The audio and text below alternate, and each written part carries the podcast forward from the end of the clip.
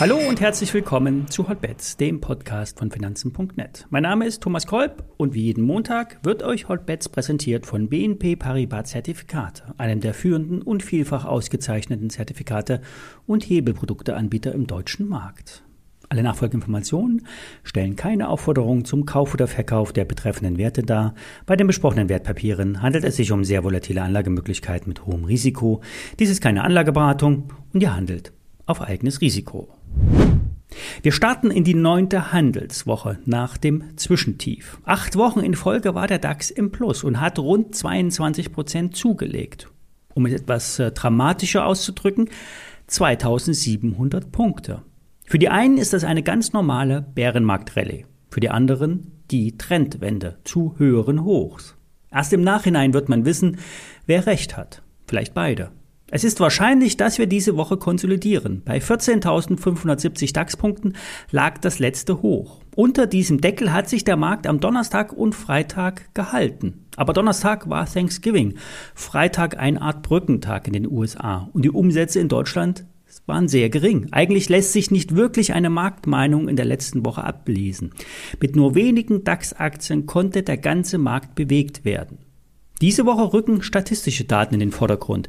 Inflationsdaten in der ersten Wochenhälfte, Arbeitsmarktdaten am Freitag. Die viel beachteten Non-Farm Payrolls kommen am Freitagnachmittag.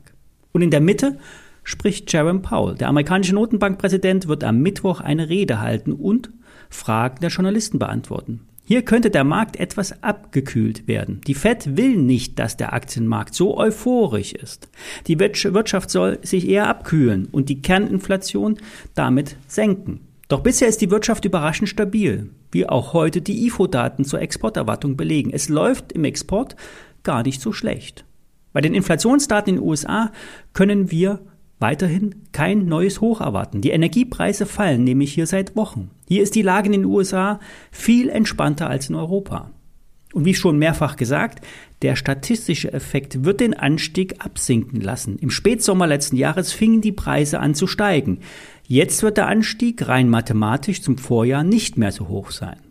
Der DAX wird mindestens auf 14,3 fallen, so die Erwartung. Bei 14.150 gibt es einen gewissen Aufwärtstrend. Wird dieser gebrochen, kommt die Mindestkorrektur aus Fibonacci-Sicht bei 13.930 auf das Radar. Die größere Korrektur könnte bis 13.530 laufen. Aber nicht heute, aber diese Woche sollten diese Marken beachtet werden.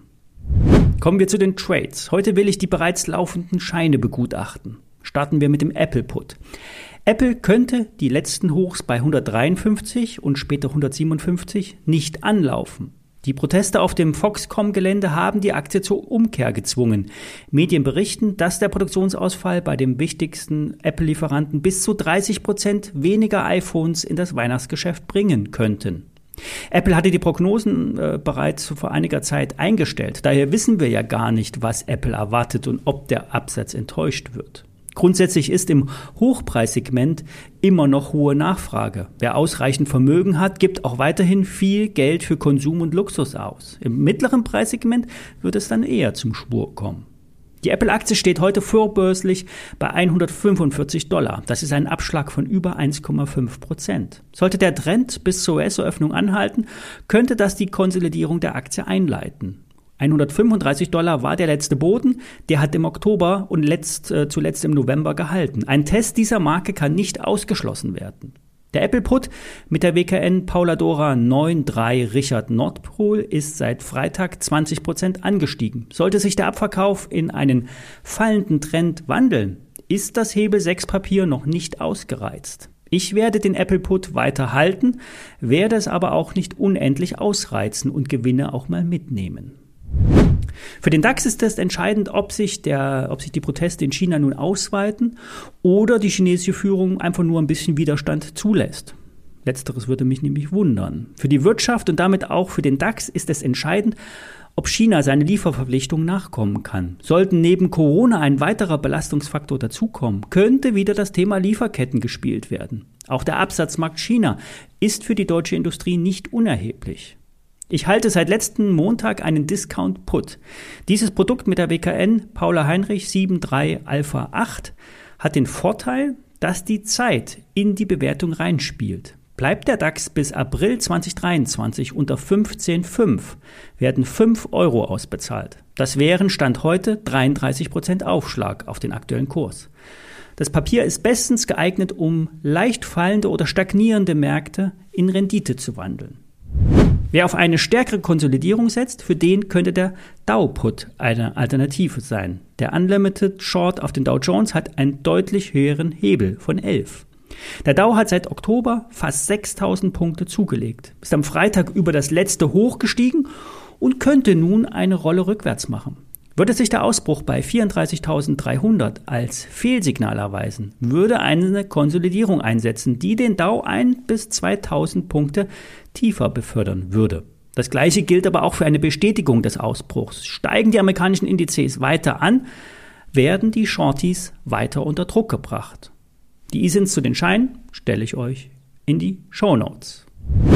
Ein Na endlich konnte ich mir heute Morgen bei Ibotec nicht verkneifen. Der Rohmateriallieferant aus Weimar hat einen Entwicklungsauftrag von einem internationalen Nutzfahrzeughersteller erhalten. Im Speziellen geht es um eine Partnerschaft im Batteriebereich. Ibotec soll ein neues Kathodenmaterial entwickeln, das auf Basis des bereits bestehenden Lithium-Eisenphosphat-Produktes äh, von Ibotec aufbaut.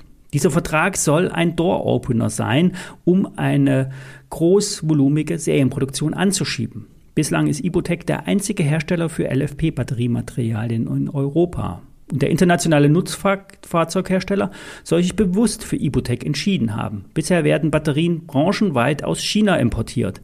Eine breitere Zuliefererbasis scheint unumgänglich. Eigentlich hat der Ibotec bereits vor einem Jahr mögliche ähm, Großaufträge avisiert. Im Laufe des Jahres war es dann still geworden, bis sich der Vorstand mit einer Videobotschaft an seine Aktionäre gewandt hat und seitdem die Aktie wieder ansteigt. Problematisch für den Aktienkurs war das drohende Gasembargo. Ibotec müsste, müsste sicherlich als eines der ersten Unternehmen die Produktion drosseln, sollte es zu einer Gasrationierung kommen. Zwei Drittel der Produktionsprozesse benötigen Gas. Und die Produktion lässt sich nicht so einfach auf Öl und Elektro umstellen. Seit die Gasspeicher nun voll sind und Flüssiggas bald angelandet werden kann, entspannt sich die Lage. Die Aktie von Ibotec ist heute 8% im Plus. Ich halte die Aktie, habe deshalb einen Interessenskonflikt, wenn ich über diesen Wert berichte. Interessant zu wissen ist, dass die nächsten drei Tage das Eigenkapitalforum in Frankfurt stattfindet. Hier berichten vor allen Dingen kleine und mittlere Firmen in halbstündigen Vorträgen. Zugang haben nur Analysten und Journalisten. Ich werde, eine, werde mir einige Vorträge anschauen und Ibutec wird auch dabei sein. Wenn sich was Interessantes aufgibt, werde ich darüber berichten. Das war's für heute. Ich melde mich morgen wieder. Bis dahin.